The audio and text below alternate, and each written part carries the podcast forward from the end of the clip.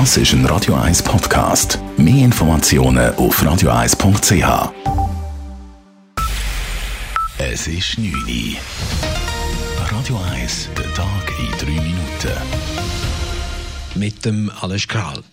In der angespannten Schweizer Corona-Lage ist trotz leicht sinkenden Fallzahlen noch keine Trendwende in Sicht. Die sagten die Experten des Bundes heute vor den Medien. Die Kurve scheine sich aber langsam abzuflachen und dies sei ein gutes Zeichen, so Stefan Kuster vom Bundesamt für Gesundheit.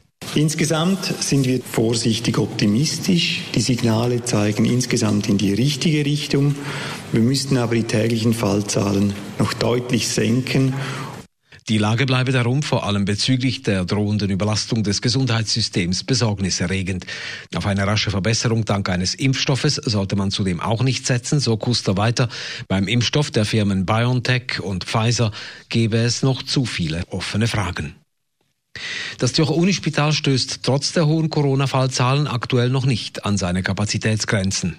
Von den Betten her gebe es zurzeit sowohl auf der Intensiv- als auch auf der Normalbettenstation noch genügend Kapazitäten. Das Problem sei vielmehr das Personal.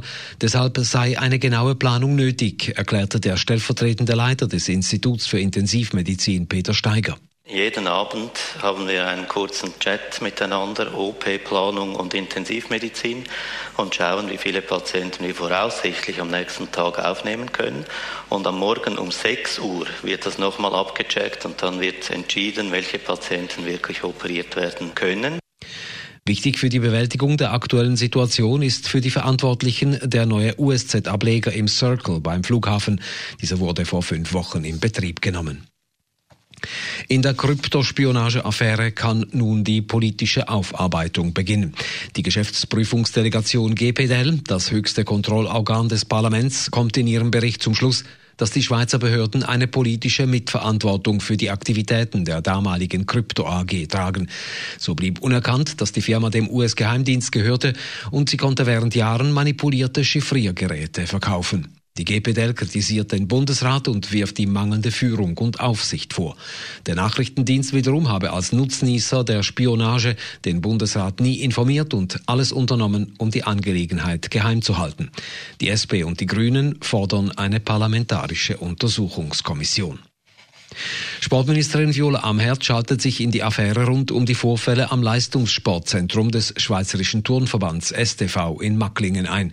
Sie fordert, dass die Vorwürfe von Turnerinnen über ein Klima der Unterdrückung und Angst extern aufgearbeitet werden.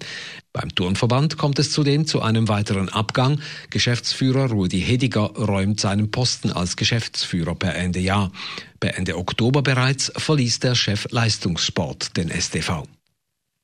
Die Stadt Zürich lancierte heute ihr erstes On-Demand-Angebot im öffentlichen Verkehr. Während einer 18-monatigen Pilotphase sind Kleinbusse im Einsatz. Sie verkehren abends von 20 bis 24 Uhr in Zürich-Altstetten und Albisrieden auf flexiblen Routen. Wer mitfahren will, muss den Kleinbus mit einer dazugehörenden App oder telefonisch an einen der 150 möglichen Haltepunkte bestellen. Radio 1 Wetter. Morgen Mittwoch hat es praktisch den ganzen Tag Zeichen Hochnebel mit einer Obergrenze zwischen 900 und 1200 Meter. Er löst sich im Unterland kaum auf. Darüber ist es sonnig. Temperaturen bei uns am Morgen um die 6 Grad, am Nachmittag bei etwa 10 Grad.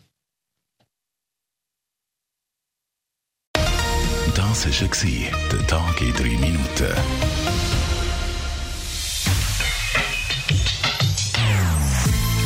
Non-Stop-Musik auf Radio 1. Die besten Songs von allen Zeiten. Non-Stop. Radio 1.